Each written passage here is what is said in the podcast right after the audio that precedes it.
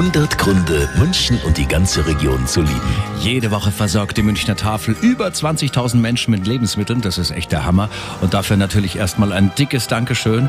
Und die Vorsitzende der Münchner Tafel, die Hannelore Kiete, die hat natürlich ein ganz, ganz großes Herz für unsere Stadt. München will ich jetzt erstmal gleich loswerden, ist wirklich eine Stadt mit Herz. Man hilft uns gerne, äh, man ist sehr sozial eingestellt. Liebenswert, lebenswert. Schön. München. Ja, aber auch vielen Dank, dass es sie gibt. Weiter so. 100 Gründe, München und die ganze Region zu lieben. Eine Liebeserklärung an die schönste Stadt und die schönste Region der Welt.